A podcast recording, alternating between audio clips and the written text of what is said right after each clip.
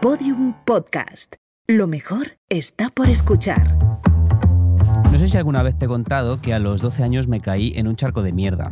Y cuando digo charco de mierda me estoy quedando corto. No lo digo porque resulte una imagen evocadora, porque de hecho era un pozo de mierda, un pozo de mierda que me cubrió entero. Estaba cenando con mi familia en un local muy chulo de una aldea cercana a Pontevedra, que antes había sido un establo, y cuando me aburrí en la sobremesa salí a dar un paseo por el jardín. Como estaba oscuro, no veía por dónde iba y de repente el suelo desapareció bajo mis pies y solo recuerdo estar hundido en un fango con un hedor insoportable que se me ha quedado clavado en la nariz y en la memoria. Apareció una mano, la de mi tío, de repente, que tiró de mí y me sacó.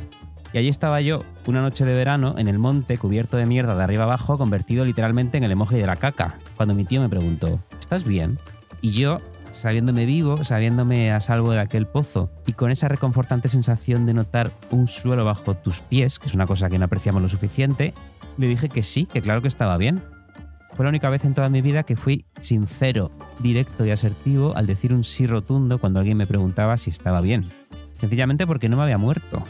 Más allá de esas circunstancias, eso de estar bien se convierte en algo tan artificioso y tan maleable, con tantos matices, que se vuelve un poco impostura. Uno espera que se lo pregunten y quien lo pregunta espera que no le desarrollen del todo la respuesta, porque suele ser demasiado larga. Ese día descubrí que estar bien, en su término más absoluto, era básicamente no estar muerto. Todo lo bien que puedes estar a partir de ahí está lleno de matices, de gradaciones y de colores. Y esos son todos los elementos de los que están fabricadas las mentiras.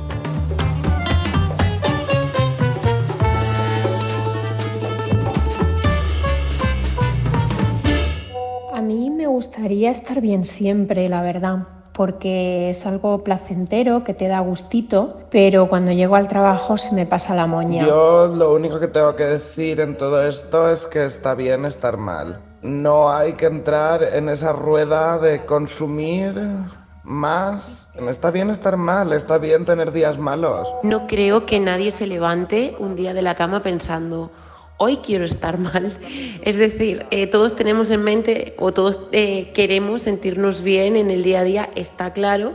Lo que pasa es que ese exceso de optimismo que hay hoy en día parece que eh, nos obliga a estar bien. Estar bien siempre es una quimera, un invento de Instagram y de los centros de wellness que te quieren vender algo que nunca tendrás. Todo esto lo que nos indica es que hay un negocio alrededor del estar bien que vuelve al foco de todos los problemas que es el capitalismo. No creo que el problema sea estar bien o estar mal, sino la obligación de estar bien y la obligación de ser excelente en todo y, y- y no permitirnos ser humanos y fallar y, y aprender de nuestros errores. No existe, además, estar bien siempre no puede ser sano, no forma parte de la vida.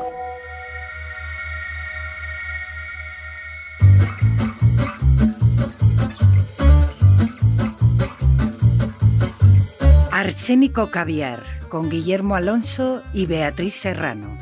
Episodio 1. Contrastar bien.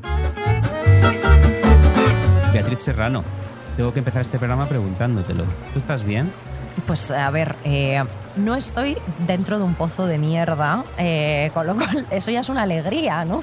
De vivir. Qué suerte tienes. Pero bien, bien tampoco estoy. Eh, no, porque tengo como un brote de alergia y este es nuestro primer programa y tengo mucho miedo de que la gente me recuerde como la chica con la voz nasal. Bueno, pero esto demuestra que eres una gran profesional porque este programa se llama Contrastar Bien y tú has venido estando fatal. Eso es verdad. Espera, pero antes de entrar en el programa vamos a contar un poco qué es arsénico caviar, ¿no? Porque es que la gente no tiene ni idea. Pues mira, si quieres lo cuento yo. Venga. Arsénico Caviar es un podcast que gira en torno a los sentimientos que mueven nuestras vidas, que son el odio, la incomodidad, la insatisfacción y el resentimiento.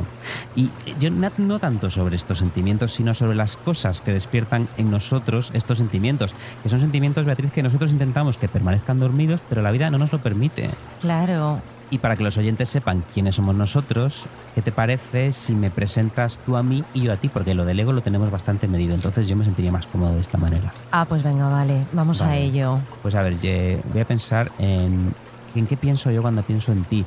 Yo te definiría a ti, Beatriz, como una persona muy amable, porque una vez, borracho como un piojo, eructé en la cara de tu novio y sin embargo me sigues hablando. Te sigo hablando yo y te sigue hablando mi novio. Fíjate que yo te iba a presentar de una forma eh, completamente A distinta, Guillermo. Te iba a decir, Guillermo Alonso es la única persona de España que ha eructado a mi novio en la cara, al menos que yo sepa. Te iba a preguntar. Al menos que yo sepa, no sabemos. Eh, Le tendría que volver a preguntar.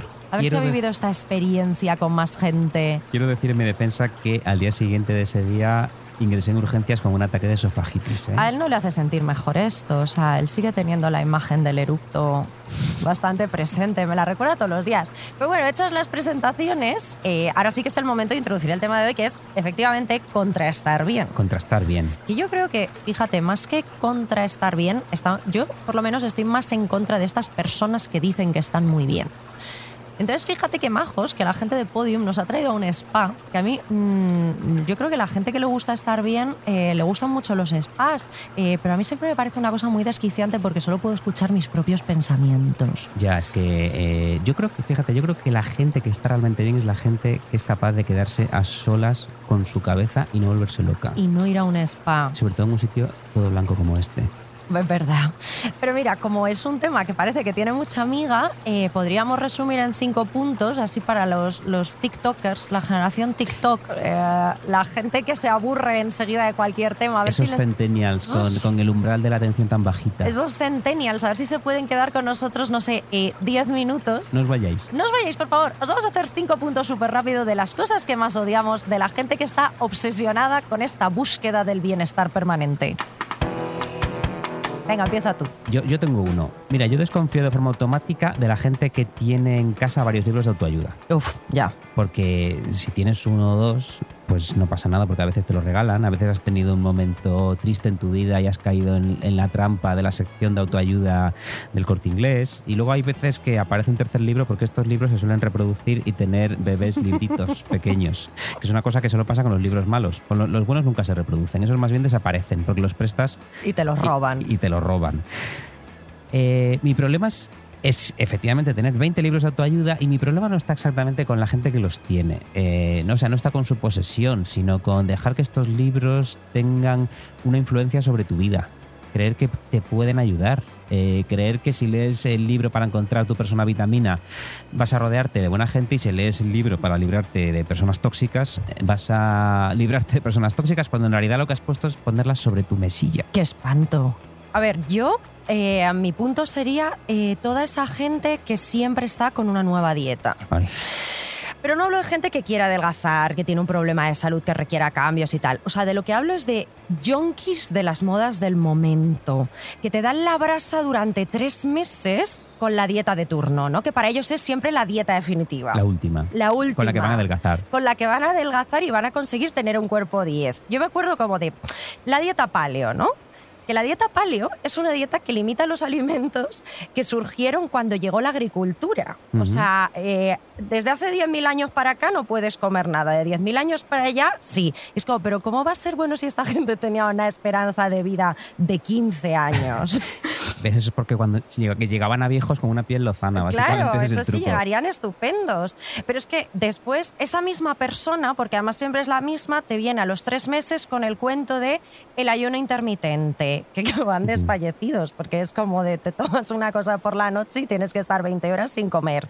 Eh, a la semana siguiente a los dos meses están con un detox. Al siguiente eh, siguen a la cuenta del real fooding este y te dicen que todo lo que comes es malísimo, eh, procesado, procesado, A mí- transgénico. A mí lo del real fooding me tiene hablando solo porque es una cosa que básicamente ha hecho que la gente descubra que si vas a comer pollo, que sea de la pollería, ¿no? Sí. Esta gente que comía antes. No lo sé, pero dicen, es una mandarina se puede comer. Un Kit Kat resulta que es ultraprocesado. Digo, Anda. joder, joder, qué listo eres. A lo mejor antes comían solo la fruta, que- eh, de esta fruta de plástico que es de decoración para, para las, para las La de tiendas Ikea. de. Igual compran de la comida en. Ikea, claro. Es o sea, en la posible. parte como del salón de tu vida Y- se sentaban ahí a cenar. Y han descubierto que hay comida real, literalmente, porque es comida real y no es de plástico. Real fooders. Mira, yo te voy a hablar de otra gente que es muy problemática, que es en general la gente entusiasta.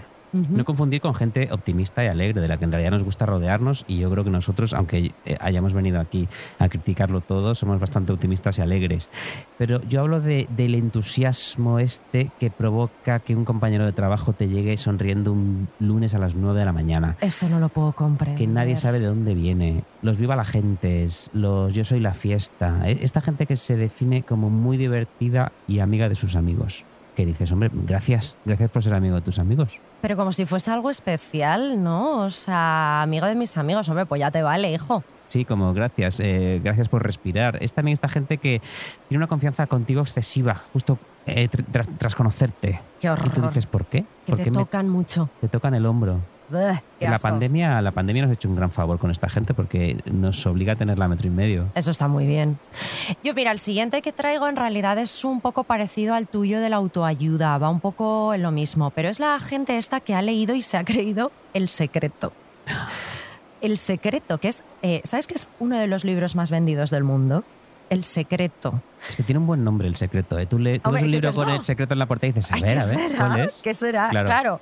Bueno, y esta gente cree en cosas como la ley de la atracción, eh, que el universo conspira a tu favor. Claro que bueno, sí. igual- yo creo que hoy el universo conspira en mi contra. En plan, te han dado un podcast, pues es que a razón. o sea, que igual esta gente tiene razón, pero bueno, que es gente en general que cree como en energías mágicas. Mira, yo lo siento, pero yo ya estoy muy mayor como para creer en magia. Eh, hablan de chakras, de karmas y pronuncian estas palabras de una forma que a mí me parece como incluso, wow, that's racist, porque es como de, provienen de otras culturas y otras filosofías que no tienes ni puta idea y lo dices todo de una forma súper desvergonzada. Apropiación cultural yo creo y que no es Rosalía. Es apropiación cultural en toda regla. A mí me encantaría saber si hay alguien que haya leído El Secreto y, haya, por ejemplo, eh, como, como prom- promueven este tipo de libros, haya repetido frente al espejo todas las mañanas, voy a ser rico, voy a ser rico, y de repente un día se levantase y, y tuviese en el banco 5 millones de euros. Esa ¿Esto habrá persona, sí, eh, aparece en la biografía de Jeff Bezos. Consiguió- O sea que lo de Amazon fue así. Fue exactamente así. Me voy a comprar el secreto Esta- hoy al salir de los estudios. Eh, yo te iba a decir mi, mi última figura que odio de todo este asunto, que es esta figura mitológica del coach. Oh, el coach. el ¿Sabes? Que no coach. decir coach es un poco sofá, coach es- suena raro, es una marca de bolsos. Ah, yo digo coach. Dice coach. Pero bueno, sí, pero el coach. co- coach. ¿Pero ¿Quién es usted, señor? Claro, vamos, eh, una persona que viene a decirte lo que tienes que hacer. Un vendehumos. te- un vendehumos profesional. A ver, seguro que hay coaches, coaches seguro que hay coaches eh, que están muy bien. Eh, el problema de los coaches, lo voy a decir así porque me siento más cómodo, Vale. es esta gente que, que ha llegado con un cursito de tres meses, porque yo he visto muchos coaches por ahí por las redes diciendo, tengo un máster en He coaching. visto muchos coaches por la carretera. Que encima luego los coaches tienen coches, que ya eso es lo peor. Un coach con coche. O sea, es una persona vende humos que aparte eh, eh, echa humo todo el rato y, y- y aparte de ahí intentar arreglarte la vida y cobrarte por ello, contamina. La cosa es que esta gente pone muy alegremente eh, en sus biografías terapeuta. Y tú sabes que terapeuta es una cosa que tú te haces un cursillo de terapias. Si te haces un cursillo, por ejemplo, de terapias de buen olor para perfumar la casa, ya puedes decir que eres terapeuta. Claro. La gente ve terapia y dice: Esta persona es un, un doctor Qué y horror. me va a ayudar. Y luego no, efectivamente hay másters, pero me he fijado en estos másters y van de 13 a 12 meses. Son todos online y básicamente puedes hacerlos mientras escardas cebollinos. A mí, ¿sabes qué es lo que más asco me da de los coaches? Eh, No, Además de que, de va- lo- de que contaminen muchísimo. No, de los coaches, lo que más rabia me da es que si te fijas siempre están enfocados, o sea, igual que la terapia, o sea, la psicología está más enfocada un poco al crecimiento personal, Sí. esto está muy enfocado a empresas Ujú. y a gente que quiere ascender en el trabajo. Gente a la que también detestamos. Detestamos y hablaremos algún día de ellas. Entonces, eh, yo tengo una duda sobre los coaches. Lo- Los coaches cuando se mueren hay que tirarlos a un contenedor, ¿no? Porque, porque eh, no- y no sé a cuál, al, al verde, al azul, porque... Tienes que llamar a tu mutua y y se lo qué hacer, llevan. y ver qué hacer con ellos.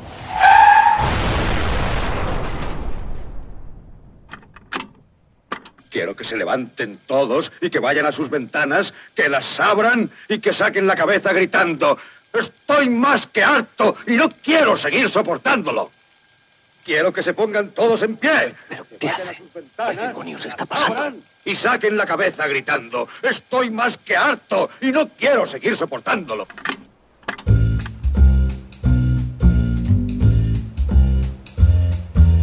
Mira, yo hace unos meses me leí un libro divertidísimo que se llamaba Una desolación, ¿vale? De la Es un, escritora... es un título divertidísimo, Es- desde luego. Es un título muy alegre. Una desolación de la escritora francesa Yasmina Reza. Yasmina Reza. Yasmina Reza, Yasmina cree. Yasmina Reza, perdona eh, la interrupción, es esta, esta señora que dijo que el gran problema del mundo es el turismo, ¿no? Eh, dijo que el gran problema del mundo es el turismo y una persona muy avispada y muy divertida, de la que no recuerdo el nombre en redes, eh, demostró que esta mujer eh, había viajado por todo el mundo En los últimos tres meses. en los últimos tres meses promocionando su libro, con lo cual demostraba que el problema de Yasmin Reza para ella no era el turismo, sino que eran los pobres viajando. Bueno, entonces, eh, bueno, te dejo seguir hablando de Yasmina Reza, pero no me cae bien. Bueno, eh, a ver, se nota un poco en sus libros su mala leche, ¿no? Este libro, por ejemplo, es todo un monólogo de un señor mayor que está al borde de la muerte, que decide echarle la peta a su hijo porque le ha decepcionado por completo. Sí. Pero la gracia de todo esto es que el padre no se siente decepcionado porque el hijo sea un yonki, un terrorista o una mala persona, sino por ser eh, un pan sin sal. Es que es lo peor que te puede pasar en la vida, ser aburrido, ¿no? Un coñazo. Claro, fíjate, En el momento en el que todo es posible. En el momento en el que yo habría arriesgado la piel para mantener mi rango de ser vivo. Mi hijo quiere calma y tranquilidad. Yo, cuyo único terror incesante ha sido el de la monotonía de los días. Yo, he empujado las puertas del infierno para alejar ese enemigo mortal. He engendrado a un amante del windsurf. A mí la verdad es que, en primer lugar, me hace muchísima gracia que odie a su hijo por hacer windsurf, porque, bueno, yo no sé si te he contado que una vez estuve brevemente liada con un surfero. Ah, sí, yo estuve liado con un flautista travesero. Joder, Arara, tu historia es mucho mejor. No, pero bueno, te dejo seguir. Venga, el caso, a mí este surfero me pareció un puto coñazo. Teníamos como 22 años y él siempre, nunca se quedaba de fiesta. Siempre se iba antes porque se levantaba a las 4 o a las 5 de la mañana para hacer surf. Pero a las 4 o las 5 de la mañana se puede hacer surf. Es como la mejor hora, por lo visto. Me lo estuve explicando una noche antes de irse. Yo dije, "Mira, si te vas, estoy de Erasmus, me voy a buscar a otro. El caso es que una amiga me dijo una cosa que nunca olvidaré y que me gustó mucho, que era, los surferos son gente ridícula porque son personas que se pasan la vida esperando la gran ola. Y es verdad, no sé, me gusta esta reflexión. Pero bueno, volviendo al tema de Reza, que es a lo que hemos venido, a la persona que más odias en este planeta, ella definió a través de este personaje a este tipo de personas del que estamos hablando de una forma que a mí me encantó. Alejar el sufrimiento, esa es vuestra epopeya. Os presento a mi hijo, de la pandilla de las flores cortadas. Hubiera preferido un hijo criminal o terrorista antes que un militante de la felicidad. militante de la felicidad. Qué buen, qué buen término, ¿eh? Es muy bueno, me gusta mucho. Es un poco la diana a la que quiero lanzar hoy todas mis flechas. Porque es lo que tú decías al principio, ¿no? Esas personas como muy tóxicas de las buenas vibras only, personas que, que yo estoy segura que luego son una olla a presión que en cualquier momento van a saltar porque no creo que puedas estar tan bien todo el día, Son ¿no? personas que yo estoy convencido de que lloran en el baño, en el trabajo. ¿no? Bueno, a ver, yo también lloro en el baño, pero yo lloro en el baño y lloro, y lloro en la mesa. Pero ellos eh, en la mesa sonríen, eso es lo inquietante, ¿no? Claro. Y eso, pues un poco esta filosofía del si quieres puedes, la tacita de Mr. Wonderful, ¿no? Las personas estas que dicen yo es que soy muy zen, pues eso, esa peña, ¿no? Y a mí la verdad es que me entristece mucho pensar que en nuestra sociedad tendemos como a alejar y a silenciar a la gente triste, deprimida, o co- como esta gente a la que llamamos muy quejica, pero nadie parece tener nada en contra de estos militantes de la felicidad de los cojones que parece que no soportan la mínima grieta en, en otro ser humano. Claro, yo es que creo, eh, me está viniendo una idea a la cabeza que es que en realidad el sistema, me encantaría que hubiera un eco cada vez que, decimos el sistema. el sistema opresor y capitalista no quiere que la gente vaya por la calle con deprimida, contrahecha, porque estar levantando cajas en el puerto o, o de los reponedores del, del supermercado acaban contrahechos.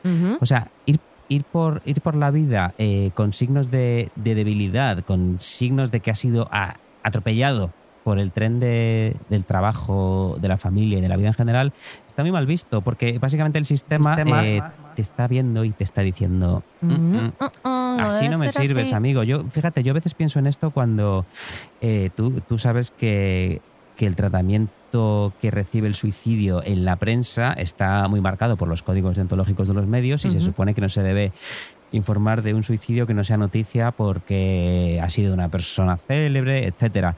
En general no está nada bien visto hablar del suicidio. Yo tengo la teoría de que, de que es porque el suicidio es aceptar el fracaso total del sistema. Hay gente que dice paso, eh, son desertores, ¿no? De alguna manera. No quiero romantizarlo pero el suicidio es gente que dice hasta aquí. Eh, y eso al sistema, le mata mucho, porque es muy cómodo tratar ese, ese asunto. Eh, nos van a cancelar ya por hablar del. del yo, yo estaba pensando que qué tema más interesante y, más ligerito, ¿no? Para un primer programa. ¿Tú has hablado de Yasmina, Alonso, Yasmina Reza?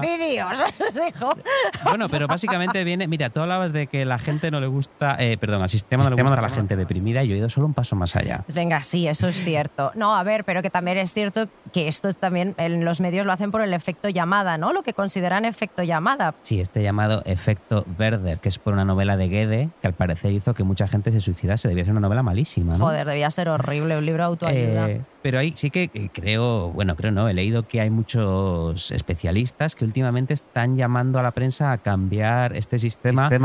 y a informar más del suicidio, obviamente de una manera que haga que la gente se lo piense dos veces, pero no taparlo porque no hay que tapar las cosas. Claro, sino para prevenirlo, ¿no? Claro, claro. Aquí en este programa estamos muy a favor de soltarlo todo. Eso sí que es verdad. Eruptos, eh, temas tabú. Exacto. Pues mira, justo sobre eso que comentas, eh, no sobre el suicidio, perdón, sino sobre lo de Prometo toda feliz. no hablar más del suicidio. Venga, vale, te lo agradezco.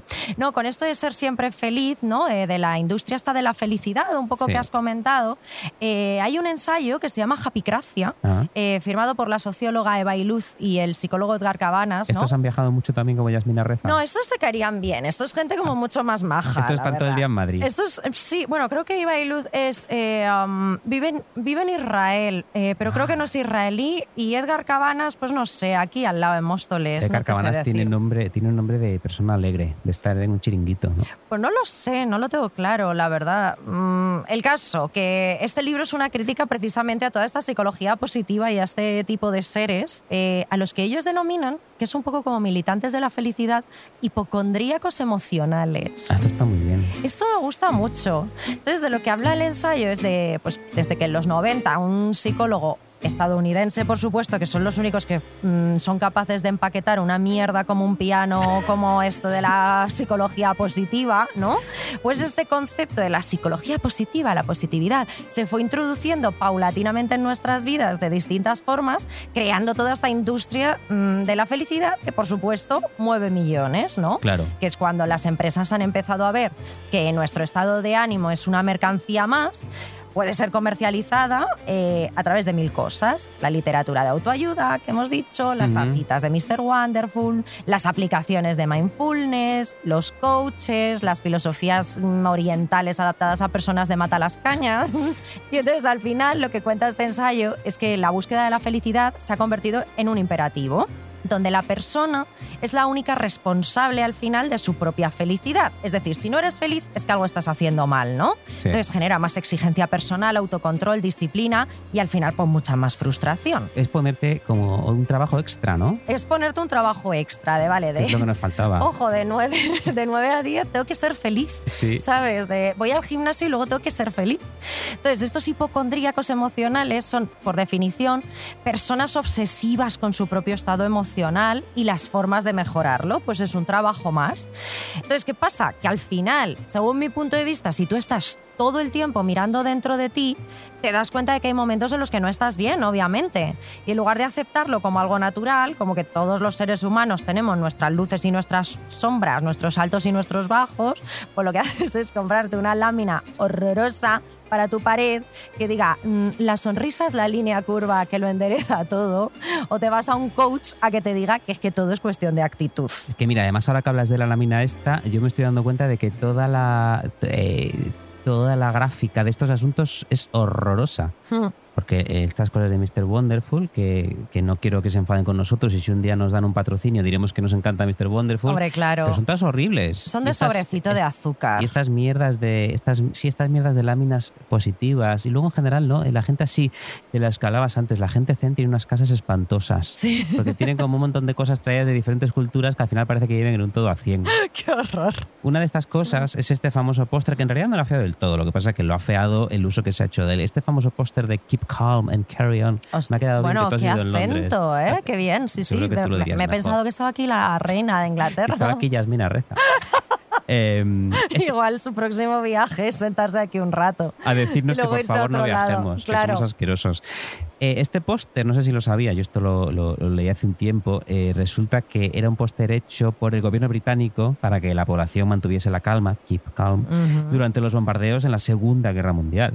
O sea, era un lema creado para calmar a una población rota y ensangrentada, Joder, que es una maravilla. que en es una maravilla y de repente esto se convirtió en un lema para gilipollas, para gilipollas... eh, para que gilipollas regalen a otra gente vacía y sin sangre que, al- que no sabían qué regalarle y de repente le regalan un póster que está salpicado de sangre para que pongan al lado de su tacita de Mr. Wonderful. ¡Qué y, horror! No sé, mira, yo personalmente si hubiese perdido a alguien en la Segunda Guerra Mundial, los demandaría a todos. Pues sí, por hijos de puta. Cómprame otro souvenir. Bueno, es que al final es eso, porque esto que tú acabas de decir de coger un mensaje serio y tal se aplica a todo, ¿no? Eh, mm, al final deriva en toda una industria del bienestar eh, que genera como adeptos eh, que hacen proselitismo de todo esto, ¿no? O sea, que es como que no nos permiten estar mal. Eh, y es como que, bueno, vale, todos no sabemos los principios y las cosas que podemos y debemos hacer para estar bien, pues que puede ser come sano, haz ejercicio, pues tómate la vida con más ligereza, pasea, si te sientes fatal, vete a terapia. Y con todo eso, no te preocupes que encontrarás la felicidad, ¿no? Ese es el mensaje. Sí. Pero no, No, no, no, no. No, es que no es así del todo. ¿Qué pasa con los demás? Esto me lo pregunto yo mucho. ¿Qué pasa, por ejemplo, con los de arriba? Es que esa es la Guillermo? clave, esa es la clave. Mientras los de arriba no estén felices y no duerman nueve horas, estamos todos los demás jodidos. Eh, mira, hace tiempo eh, pude entrevistar a una personita que se llama Jaime Bailey, que para mí es un faro, una referencia. Que te gusta mucho. Me gusta mucho, a ti no te gustaría nada. Es un señor con unas ideas un poquito, un poquito que no van con nosotros. Pero bueno, es un poco fachita, pero yo es que con los fachas me llevo muy bien. Ya dedicaremos un programa a eso. Venga. Y le pregunté, bueno, lo que hace es que mira, lo que hace este señor en su programa de Mega Televisión, que es una emisora de Miami, es, es hacer un análisis político muy divertido porque habla de la actualidad política mundial, pero desde unos términos muy bajados al suelo. Por ejemplo, dice, decía- dice cosas así como, hoy Donald Trump se ha despertado celoso de la belleza de Justin Trudeau. Eh, O hoy- sea, es un poco el Federico Jiménez Los Santos de Miami, ¿no? no, no, no, este no, es tan tiene tan, este no tiene tan mala uva. Este lo que hace es eso, eh, hablar de, de asuntos muy complejos como la geopolítica en unos términos que todos podemos entender. Ti- Dice básicamente hoy Putin no durmió bien. Vale. Y por eso está bombardeando Rusia. Entonces, es un, un análisis que, que entronca un poco con lo que dices, de que como los de arriba no estén bien, eh, los, todos los demás estamos jodidos. Mira, yo le pregunté precisamente por esto y me dijo esto tan bonito que voy a entrecomillarte. Si un político duerme poco, será impaciente, vivirá crispado, se irá a la guerra. Si los políticos durmiesen nueve horas y se echasen la siesta, el mundo sería un lugar más sosegado. Si fuesen conscientes de su irrelevancia, su insignificancia, si no soñasen bobamente con pasar a la historia, quizás disfrutarían más de sus vidas, sus cuerpos y sus apetencias. O sea, me encanta. ¿A que ya te cae bien, Jaime Bailey? Ya, ahora me cae bien. Después ya cuando me entere un poquito más de su ideología me arrepentiré y me pondrán esto en... No la en- busques. Mejor no la busco. Bueno, ¿a ti te gusta eh, la Yasmin Reza esta? a mí me gusta Yasmin Reza, pero sé que es una snob y una gilipollas. Lo que pasa es que escribe muy bien. Es- y los snobs y entonces- los gilipollas también nos Es que caen bien. escribe- Sí, la verdad es que sí. Pero eso lo que De hecho, decías... aspiramos a ser snobs y es- gilipollas. cuanto snobs y antes. gilipollas que escriban muy bien. Sí. Eso me encantaría tenerlo de biografía. Pues eso, que, que es lo que tú dices, ¿no? Que la felicidad o la infelicidad al final no son una cosa puramente individual, también están los de arriba, eh, los de al lado. Entonces, yo qué sé, mi infelicidad puede venir de un casero que me quiere subir el alquiler, eh, de un jefe que me pone reuniones a las 6 de la tarde y no me deja salir a mi hora, mm, del cáncer de mi madre, mm, de una ruptura, de lo que sea, ¿no? Que no todo es actitud positiva, o sea, no todo es mal tiempo, buena cara. Por correr una maratón no se van a solucionar todos mis problemas. Por eso, fíjate que creo que estoy llegando a una conclusión. Me está viniendo. Yo no es que esté realmente en contra de estar bien, es que estoy muy a favor de estar mal Claro que sí. como motor de cambio y como fuerza transformadora, te voy a decir, tanto individual como colectiva. Y esta es mi reflexión, Guillermo. Estar mal es necesario y es incluso bueno. Claro, además, eh, yo creo que nunca has sido más feliz que tras estar mal. Porque claro, eh, si tienes una depresión, si te caes en un charco de mierda, ¿no? Eh, Claro. Como contábamos antes, eh, es de repente un día te levantas y sientes el sol en la carita y descubres que todo eso se ha ido y ahí es cuando eres efectivamente feliz. Luego ya vuelves a sacarte en otro charco de mierda y se te va. Pero estos momentos no podríamos vivirlos si estuviésemos todo el rato eh, con nuestras personas vitaminas, como dicen Ay, estos libros, ¿no? Yo estoy súper a favor de esto que dices porque personalmente encuentro además que los pensamientos negativos son a veces los más productivos. Mira, me estoy acordando ahora de una entrevista que vi con una persona que ya que hablábamos de Jiménez Los Santos, te va a encantar, que se llama Carmen Lomana. Ay, Dios Bueno, no la- santo, ¿pero qué es? ¿La hora facha? no la Eh, leí, la, escu- eh, la escuché. No me preguntes qué hacía yo escuchando una entrevista con Carmen Lomana, pero te diré Bueno. que mi voz produce en mí una especie de ASMR y me duermo, me duermo a veces escuchando. La de Carmen La Lomana, la verdad es que su voz a mí también me gusta una voz muy mucho. bonita. Mm. Porque además, como todas las pijas, despega muy poquito los labios al hablar. Sí, y entonces- hay que escucharlos. Claro, No. entonces esto te hace un poco, es muy relajante. Lo que decía básicamente es, a mí me gusta la gente joven que tiene empresas, que hace cosas, que sonríe y no la gente joven que está todo el día quejándose y protestando. O sea, te gusta la gente rica, Te gusta la gente rica, claro, a mí también, no te jodes, Claro. pero resulta que no, que, que la mayoría de la gente somos pobres. Y esto es a lo que venía, que efectivamente eh, la gente rica nunca se queja, porque claro, la gente rica estaba muy bien. Está Una vez la gente rica se queja también. Pero quiero decir, ya me entiendes con que la gente rica no hace revoluciones. Por eso supongo, ves, precisamente de ahí viene que a nadie le interesa, a nadie en el poder le interesa que la gente esté triste y diga que está harta y que ya está bien de todo esto. Un sentimiento de felicidad, de satisfacción te hace blando. Sin embargo, el resentimiento, el odio y el descontento te, te vuelve tenaz. Ay, qué bonito, Guillermo. ¿No? ¿No crees? Entonces Sí. eh, yo, eh, yo no me levanto de la cama contento pensando hoy va a ser un gran día y voy a estar muy feliz. Yo me levanto de la cama cada mañana pensando hoy va a ser el día en el que aplaste a todos mis enemigos. Y eso, ese sentimiento me hace a mí levantarme. Eso es lo que me hace a mí seguir adelante. Estoy bastante de acuerdo contigo, Guillermo, porque además a mí hay una cosa que esta, bondad, este pensamiento positivo y esta bondad eh, me da mucha grima. No hay nada que me pueda parecer al final más cateto, más antiguo y más triste que la filosofía de poner la otra mejilla, ¿no? Eh, que con este mandamiento de la felicidad, pues al final es no encabronarse, perdonar, mm, tener buena cara, devolver la sonrisa a, quien te ha escupido en toda la boca. Yo lo siento, pero yo le deseo el sufrimiento a todas aquellas personas que en un momento me lo provocaron. O sea, supongo que esto me convertirá al final en una mala cristiana, pero no creo que me haga más infeliz. No. En resumen, amigos, en Arsénico Caviar solo nos mueve el dinero y la venganza. El asunto de Beatriz es que esta cosa de la felicidad y el bienestar como producto, esta cosa de que sean eh, algo tan deseable como un bolso, eh, es el problema. Porque claro, eh, lo que pasa aquí es que la felicidad y el bienestar son caras de cojones. Es verdad. Porque una terapia, cara de cojones. Un entrenador, caro de cojones. El dentista, no abramos ese melón, pero esto de, de que pues, ponerte una muela nueva sean 2.000 euros... ¿Y eso- por qué no está en la sanidad pública? Yo esto es algo que no puedo comprender, lo de no te los quejes. A dentistas. Carmen Lomana le vas a caer mal. A si Carmen te Lomana le voy a caer fatal. de, o de lo sea, caro que es un claro. dentista. Eh, la cuestión es que vivimos en un mundo diseñado para que seamos personas aterrorizadas, estresadas, infelices, personas a las que se le caen los dientes y el pelo. Ay, qué horror. Y resulta que luego vienen a contarnos, a preguntarnos que qué nos pasa. A decirnos que compremos el libro de Pepito, que nos da cinco pasos para estar contentos y dormir mejor. ¿Cómo va a ser nadie feliz si tenemos que trabajar toda la semana, ir al supermercado los sábados limpiar la casa los domingos, Beatriz? Por eso a mí me dan tanta rabia todos estos mandatorios de la felicidad. Cuando alguien te dice, ve a terapia, apúntate a un gimnasio, sonríe, ¿no? Eh, pues Ujú. a veces es que la respuesta es tan sencilla como, pues mira, no tengo dinero, no tengo tiempo, o es que no me apetece. Tengo una depresión, lo siento. Tengo una depresión de caballo. Bueno, y además, el tema este de las sonrisas es insoportable cuando eres tía.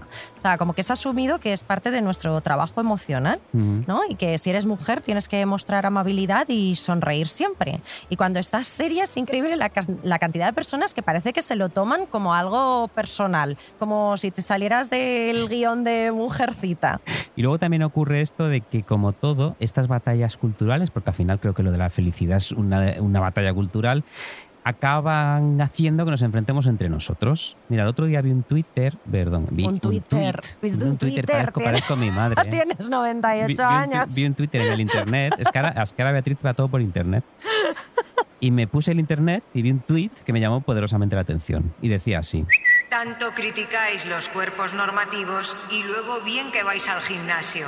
Mira, este tuit tiene muchísima amiga. Joder, ya te digo. eh, plantea dos formas de estar bien. ¿No? Hay un estar bien que es llegar a un nivel de autoaceptación, tranquilidad y virtuosismo moral tan alto que has descubierto que puedes ser gordo, calvo y feo y eso no va a dirigir tu vida ni hacer de ninguna manera que te sientas menos que nadie. Y eso es estupendo, yo súper a favor de esa gente. El problema es que a veces eso te coloca una especie de plano moral superior a los que han elegido otro camino, que es ir al gimnasio, no comer carbohidratos por la noche entre semana, tomar finasterida para no quedarse calvos. Yo no quiero dar nombres. Pero hay gente que considera que mientras un hombre tenga pelo, lo sigue teniendo todo. Eh, y que mientras siga habiendo pelo, siga habiendo esperanza. Y no quiero dar nombres. Y yo me pregunto por qué esas dos realidades, Beatriz, no pueden coexistir sin que uno señale al otro. Esto es añadir además eh, como una capa de sufrimiento más al ser humano, ¿no? Que es como de, sé feliz, sé feliz, pero ay, así no, no tanto, no de esta forma, que así no me gusta. A ver si además de ser feliz vas a ser delgado. Efectivamente, mira, yo recuerdo esto, exactamente esto, ocurriendo en un debate hace muchos años en la tele, antes de que existiera Twitter, cuando los dueños de Twitter estaban todavía eh, durmiendo con su busiluz. Era un debate moderado por Julia Otero y pusieron a un lado a un hombre que, como no sé si es correcto decir gordo, voy a decir que no era precisamente anoréxico, que era el periodista Ignasi Riera. Y al otro lado, ¿sabes quién estaba? Estaba Alaska. Bueno, bueno, vaya. Episodio 1, un maricón. ¿Puedo decir, puedo llamarte maricón? Tú, mm, tú sí. Vale, Pero puedes llamarme maricón cinco veces en cada programa. vale. Un maricón, esta es la primera. Venga. Maricón mencionando Alaska. Vamos a pedir un... O sea, en el primer episodio ya has mencionado Alaska. ¿Has visto? Debería mencionar a Alaska en todos los Eres episodios. muy original. Vamos a tomarnos unos cócteles a chueca. Esto demuestra que soy un maricón de la vieja escuela. Totalmente. Porque algún amigo nuestro, como por ejemplo Alberto, que es un marico más joven que yo, no le gusta nada. No le gusta mujer. Alaska. Pues mira, a un lado estaba esta persona, este hombre no precisamente anoréxico, y al otro estaba Alaska, maquillada como una puerta, iluminada como la Torre Eiffel. Claro, él decía, yo soy gordo, soy natural y soy feliz, con un bocadillo de chorizo. Y Alaska decía, yo me levanto cada mañana, me maquillo y me fabrico. Era una especie, en realidad, el viejo debate de naturalidad contra artificio, ¿no? Eh, en, el que, en el que uno decía que uno tenía que ser feliz con lo que le había sido dado por la naturaleza y otra decía que la felicidad estaba en luchar contra la naturaleza y llegar a ser otra cosa. Mira, me ha recordado esto una escena muy bonita. Vamos a escucharla. Vamos a escucharla.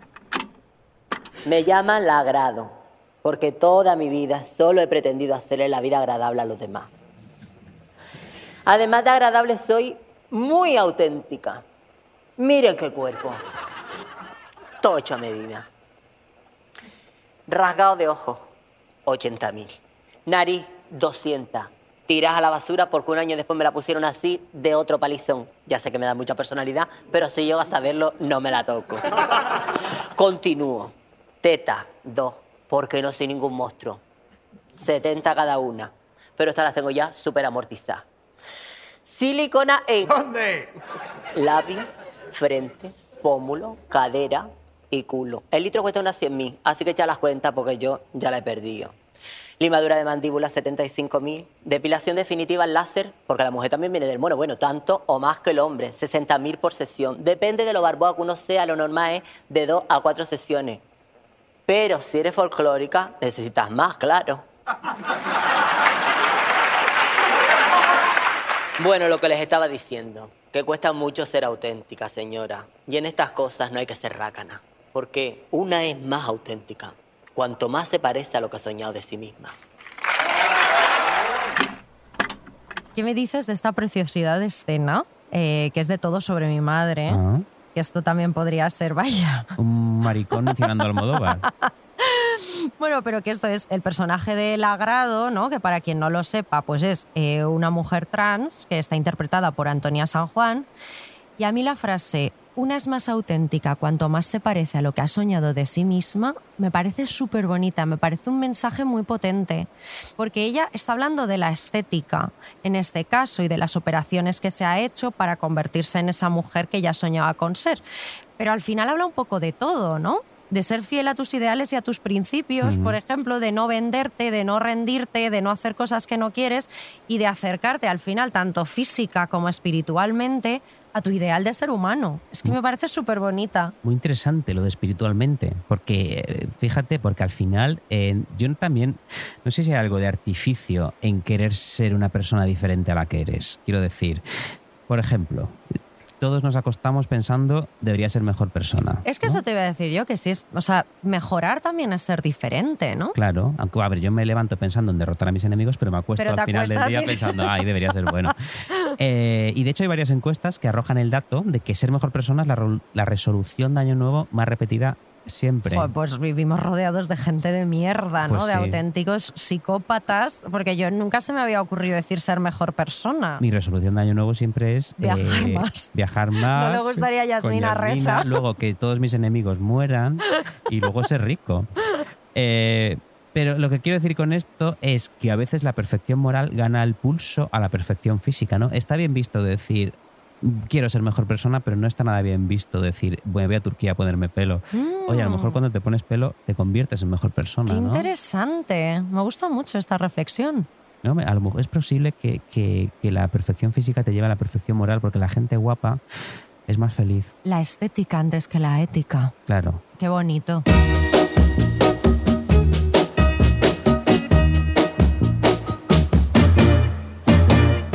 Contarte una historia, Guillermo. A ver, Va sobre estar bien, sobre Gwyneth Paltrow y sobre vaginas. qué bien que haya venido, ¿eh? Dos temas, dos personas, bueno, eh, una persona y una cosa, las vaginas que me interesan muchísimo. que te interesan un montón.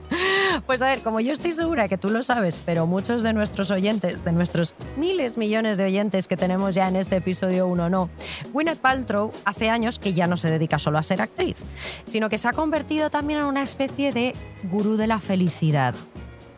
O sea, ella tiene eh, una página web que se llama Goop, que se ha convertido pues, en todo un referente de estilo de vida para mujeres ricas que quieren ser un poco como Gwyneth Paltrow, ¿no?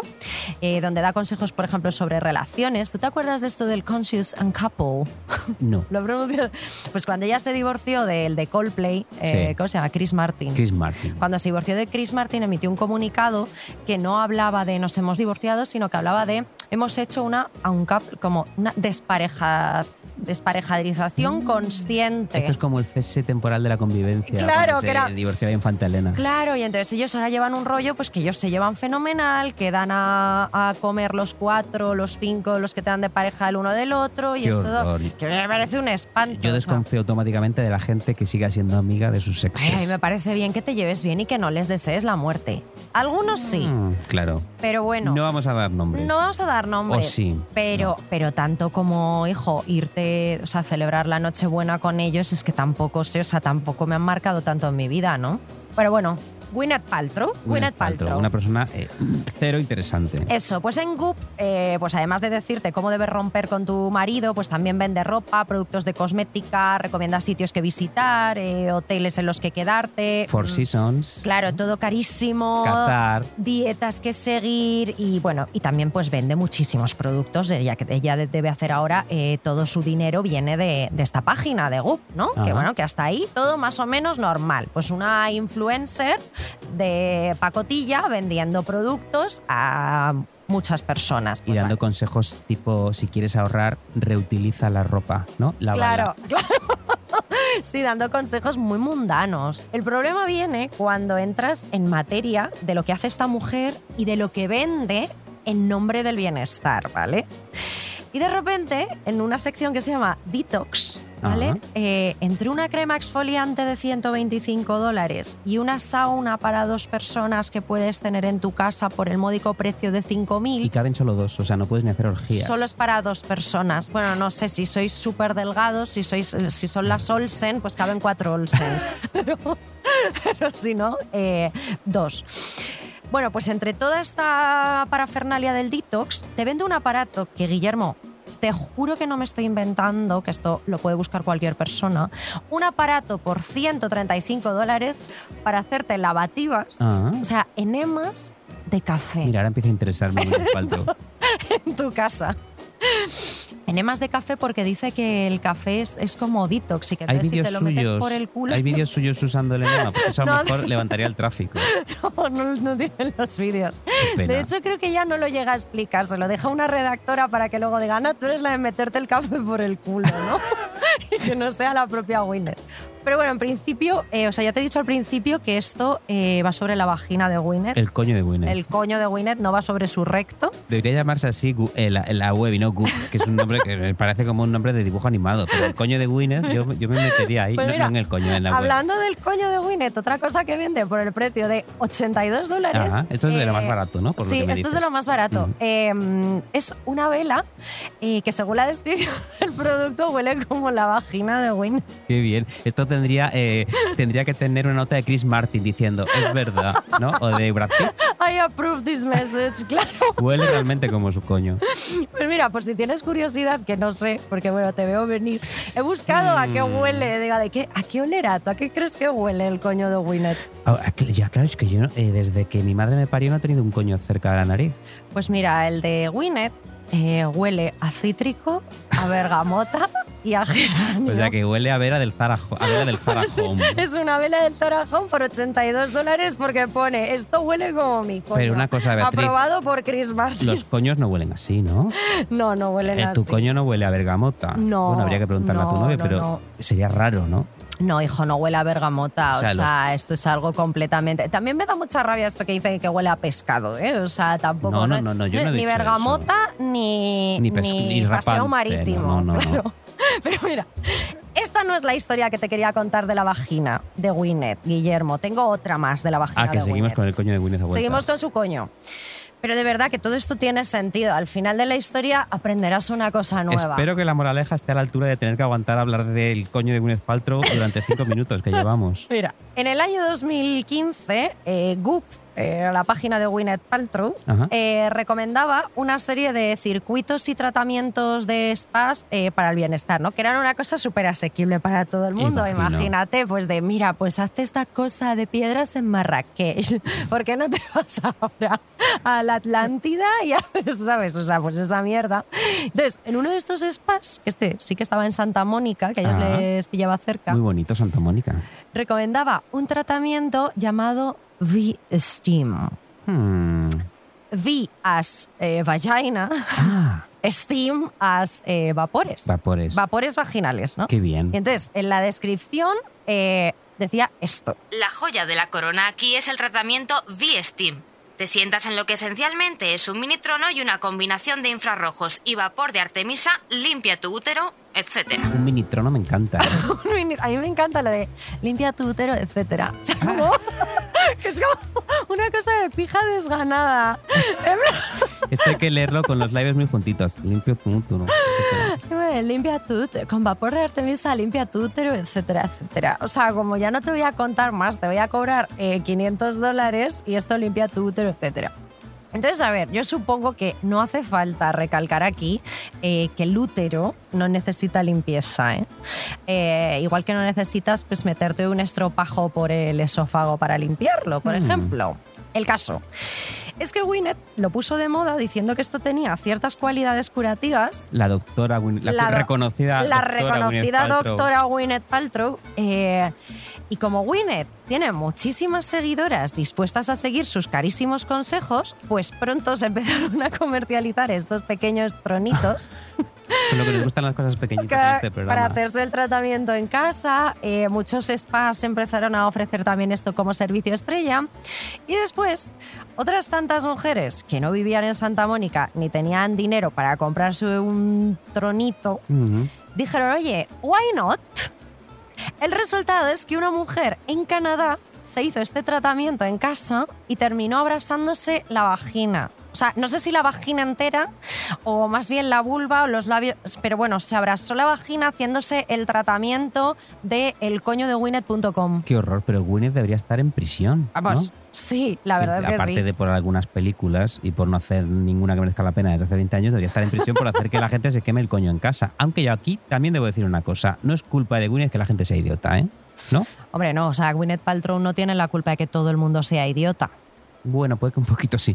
Pero quiero decir, Que, claro, que ella sea idiota sí que es culpa de la propia Gwyneth. Eh, Claro. Seguramente que Apple, su hija se llama Apple, ¿no? se llama manzana y la otra también tiene un nombre así vegano, no me acuerdo. Bergamota. cuál. Será como los olores de su coño. Oye, a lo mejor, seguro que hay eh, velas piratas del coño de Gwyneth Paltrow que la gente se hace en casa. Seguro que ha habido ah, incendios porque la gente intentaba que su casa oliera como el coño de Gwyneth Paltrow. Bueno, que sí, que al final Gwyneth no tiene la culpa de que, de que haya mucha gente que sea completamente idiota. No, no es culpa de Pero ella. bueno, he escogido esta historia eh, porque me parece que refleja muy bien todos los males de esta industria de la felicidad o del bienestar que parece que nunca se acaba. O sea, tú ya tienes bien la cara porque has invertido eh, tanto en terapia, por ejemplo, para librarte de las preocupaciones del día a día y dormir mejor, como en cremas para las arrugas. Tienes bien el cuerpo porque te matas a hacer deporte y te mueres de hambre con el ayuno intermitente, la dieta paleo, el real fooding o lo que sea. Pero es que ahora resulta, querida amiga, que no tienes bien la vagina, según Gwyneth sea, Paltrow. lo que nos faltaba, ¿eh? Y tú que eres completamente idiota, vas como pollo sin cabeza y no sabes muy bien por qué estás tan triste cuando te metes en la cama por las noches, dices, coño, pues igual tienes razón. Entonces es la idea esta del progreso continuo y sin meta. Sí, sí. Y yo me estoy preguntando una cosa, Beatriz, si hay algún influencer masculino que le vaya diciendo por ahí a los hombres que la polla la tienen fatal. O esto es solo una cosa, esto es una cosa muy eh, machista en el fondo. De Hombre, decirte, a tu ver, coño así no. Yo, eh, hay operaciones de rejuvenecimiento vaginal, como para igual que las mujeres estiran Ah, sí. lo- la cara, se estiran también. eh, Bueno, aquí debo decir que también hay operaciones para subir los testículos. Nick Nolte se la ha hecho. Así, y de alargamiento de pene. de alargamiento sí. de pene. Pero eso- yo creo que en general todos estos tratamientos mm, caen más las mujeres, caemos Mm. más nosotras que, que los hombres, ¿no? O sea, me, me da esta sensación. Pues sí, es posible. Yo no conozco a ningún hombre que se haya alargado el pene, pero debería empezar a preguntar. Yo la verdad es que tampoco. Pero bueno, esto, pues que la idea esta eh, de, que, de que siempre hay algo más, ¿no? Siempre hay algo que mejorar, una nueva promesa de felicidad y una nueva frustración que añadir a nuestra lista. Y Qué entonces horror. es que al final yo no sé si esta historia tiene moraleja, porque siguiendo con el coño de Gwyneth, perdón por ser tan pesada, pero Diez es que me tiene, me tiene fascinada. Es que en 2018 esta mujer le dio por vender unos huevos de jade para la vagina. Pero esta mujer te- se lo inventa todo, porque el vapor de Artemisa y los huevos de Jade existen de verdad. Claro, que limpia tu útero, etcétera.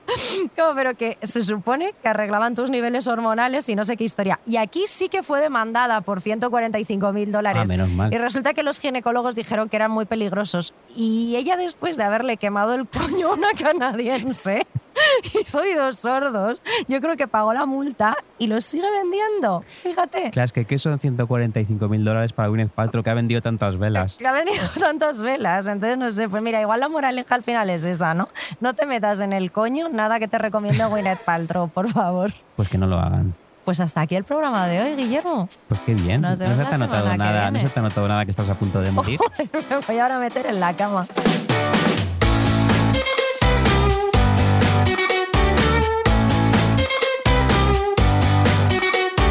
Arsénico Caviar es un podcast original de Podium con dirección y guion de Beatriz Serrano y Guillermo Alonso.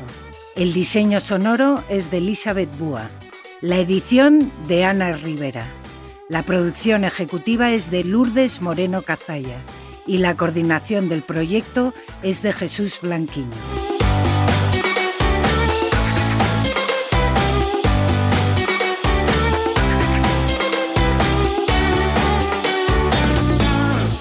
Todos los episodios y contenidos adicionales en podiumpodcast.com. También puedes escucharnos en nuestras aplicaciones disponibles para iOS y Android y en todos los agregadores de audio.